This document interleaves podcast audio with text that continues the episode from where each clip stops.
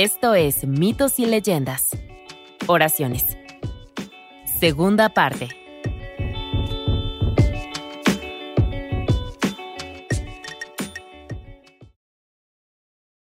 Los dos hermanos mayores se habían encontrado. Desheredados y sin fondos, se dedicaron a mendigar por las calles.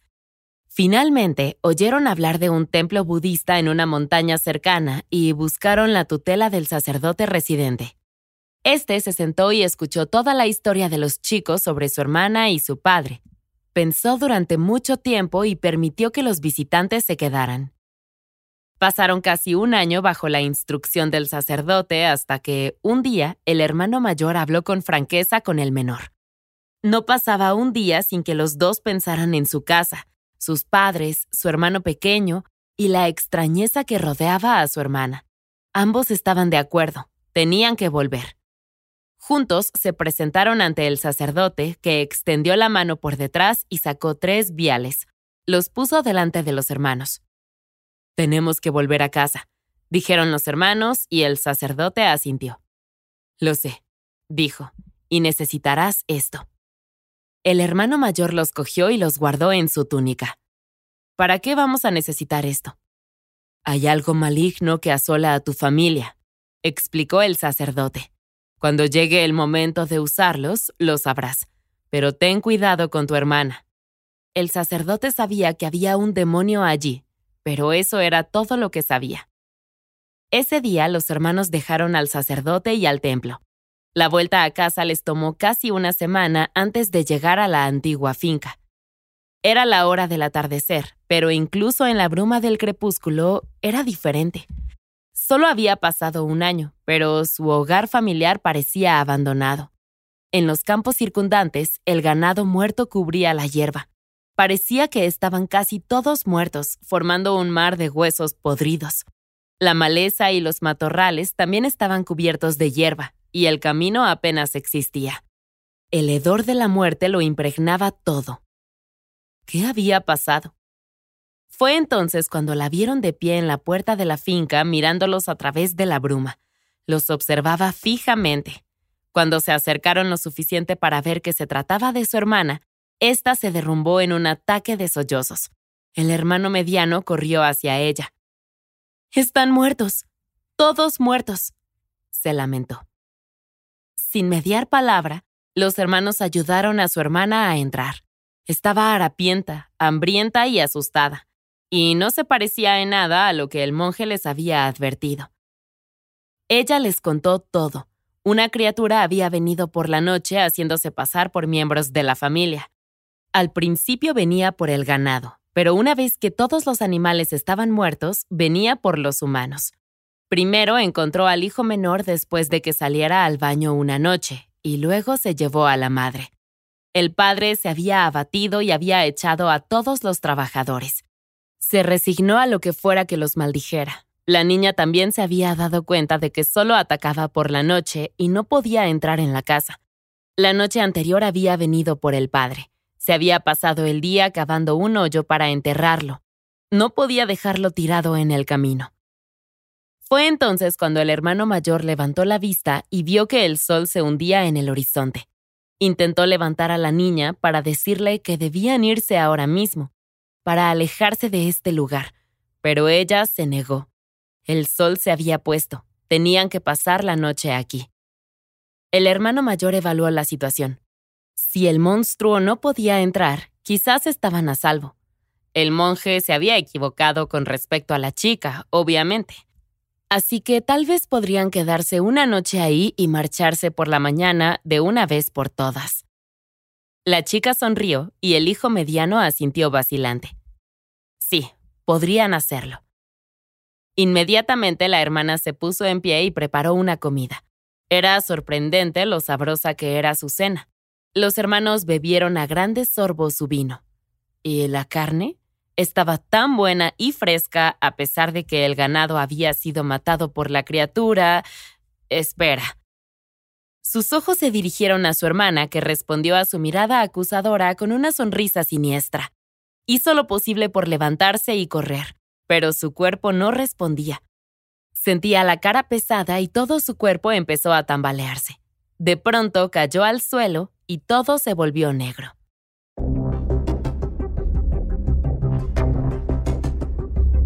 Masticadas. Ese fue el sonido que reconoció el hermano mayor.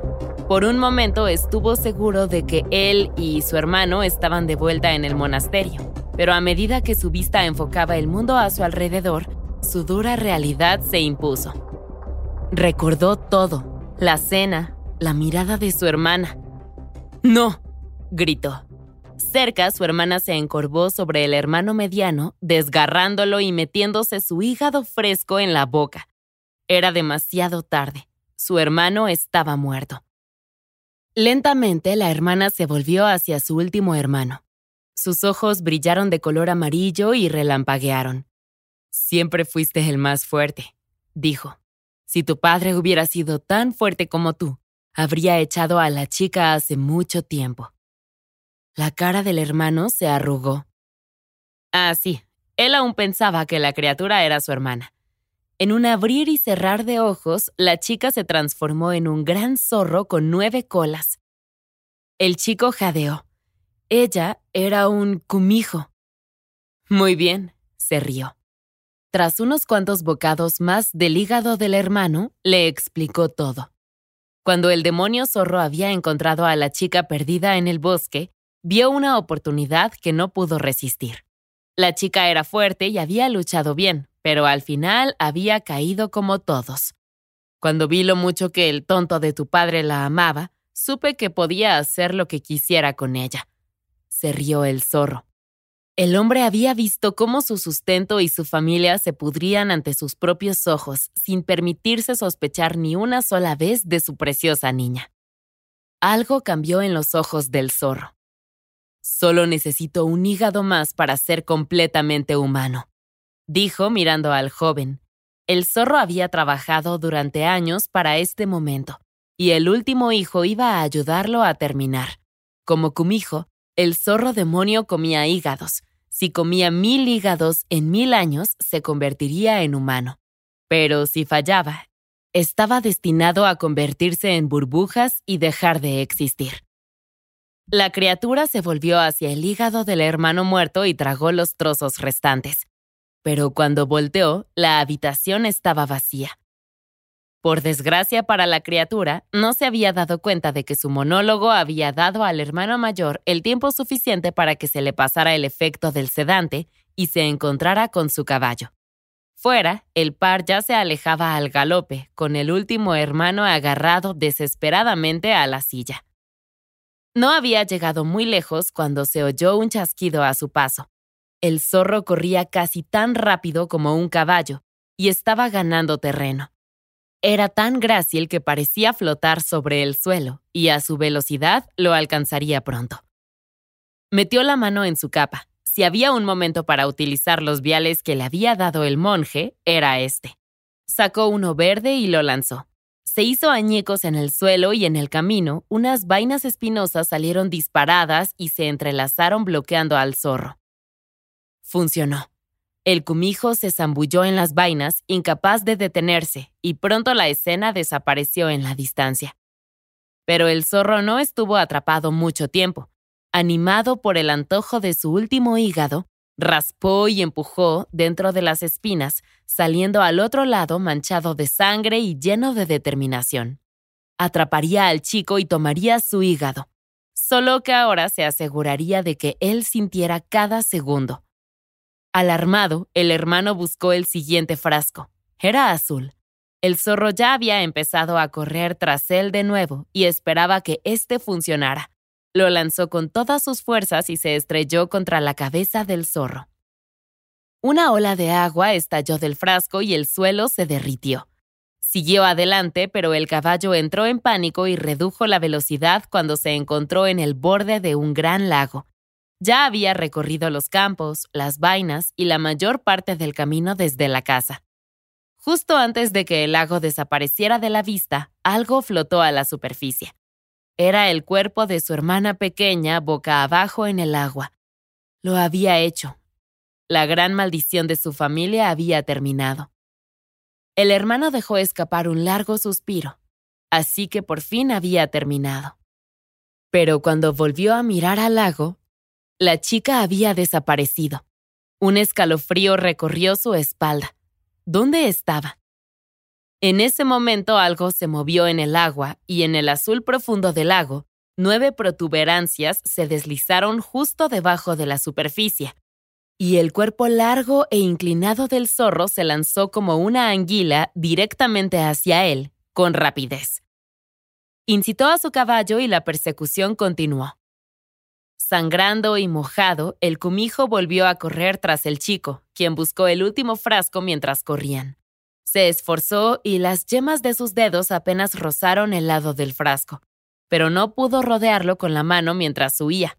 El cumijo, el demonio zorro, estaba casi encima de él, con el hambre escrita en sus ojos feroces.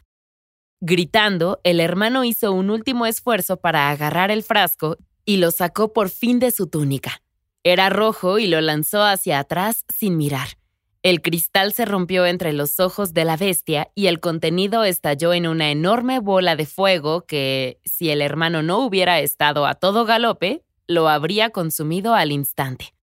El muro de llamas en expansión se acercó y luego se disolvió, dejando una estela de fuego en el bosque y los campos cercanos. Ahí, en el centro, una silueta en llamas se esforzó por ponerse a cuatro patas y luego se desplomó. Y esta vez la criatura no volvió a levantarse. El hijo mayor observó durante horas en la noche cómo ardía el bosque, y al amanecer caminó por los alrededores humeantes hasta el montón de cenizas de la bestia. Las pateó sin sentir alivio esta vez, hasta que los restos del zorro se convirtieron en polvo y se arremolinaron con el viento.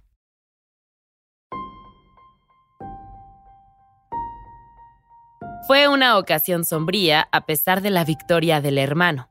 El cumijo se había ido, pero también su testarudo padre, al que encontró en una de las habitaciones traseras junto con la madre y sus hermanos.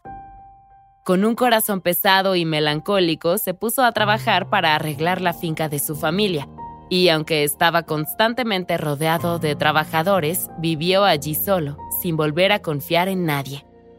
Todos los años, en el cumpleaños de su hermana, iba al bosque donde el zorro la había matado hacía tiempo. Encendía una vela y rezaba por la joven inocente que nunca pudo conocer en realidad.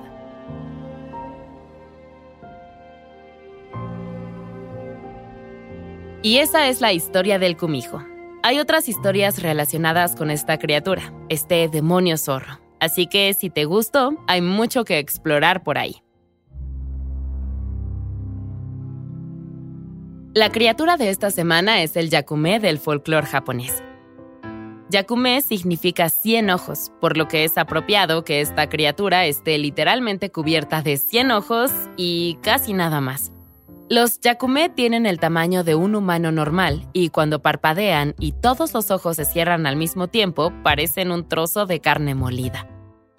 En algunos lugares se dice que los ojos son amarillos, como los de un zorro, y que pueden ver asombrosamente bien por la noche, cuando este yokai es más activo. Si te quedas en un templo antiguo por la noche, claramente sin hacer nada bueno, uno de los ojos se desprenderá, volará hacia ti y se te pegará. Entonces se quedará contigo mientras estés en la zona para asegurarse de que no robarás nada del templo. Pero no te preocupes, estas cosas no son realmente violentas, aunque se abalanzan sobre ti utilizando su tamaño y apariencia para asustar a la gente. Personalmente, no esperaría. En cuanto un ojo saliera disparado de la oscuridad, se clavara en mí y me observara claramente, me alejaría lo más pronto posible de ese lugar. Ahora, el Yakume apenas sale durante el día, prefiriendo quedarse en el interior donde está oscuro. Sus ojos, que pueden detectar a los ladrones en la más densa oscuridad, son demasiado sensibles a la luz. Cualquiera que haya conducido en dirección al sol poniente puede dar fe de lo molesto que puede ser el sol directo. Así que imagínate esto multiplicado por 100 y por todo el cuerpo. Por supuesto, hay una solución. Todo lo que el Yakume necesita para salir de casa durante el día y tener una vida fuera del trabajo son 50 pares de gafas de sol.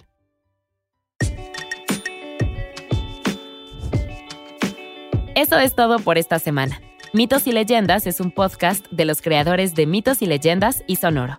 Todas las historias y los episodios se basan en la exitosa franquicia de podcast Myths and Legends de Jason y Carissa Weiser.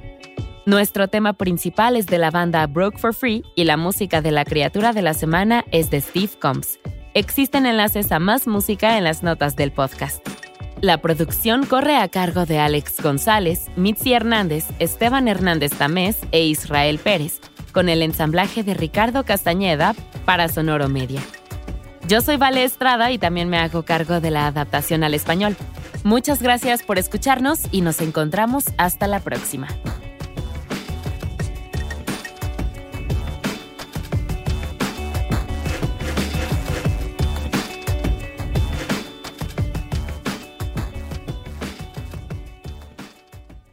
Hey guys, it is Ryan. I'm not sure if you know this about me, but I'm a bit of a fun fanatic when I can. I like to work, but I like fun too. It's a thing. And now the truth is out there. I can tell you about my favorite place to have fun. Chumba Casino. They have hundreds of social casino style games to choose from with new games released each week. You can play for free anytime, anywhere and each day brings a new chance to collect daily bonuses. So join me in the fun. Sign up now at ChumbaCasino.com. No purchase necessary. VGW. Void were prohibited by law. See terms and conditions. 18 plus.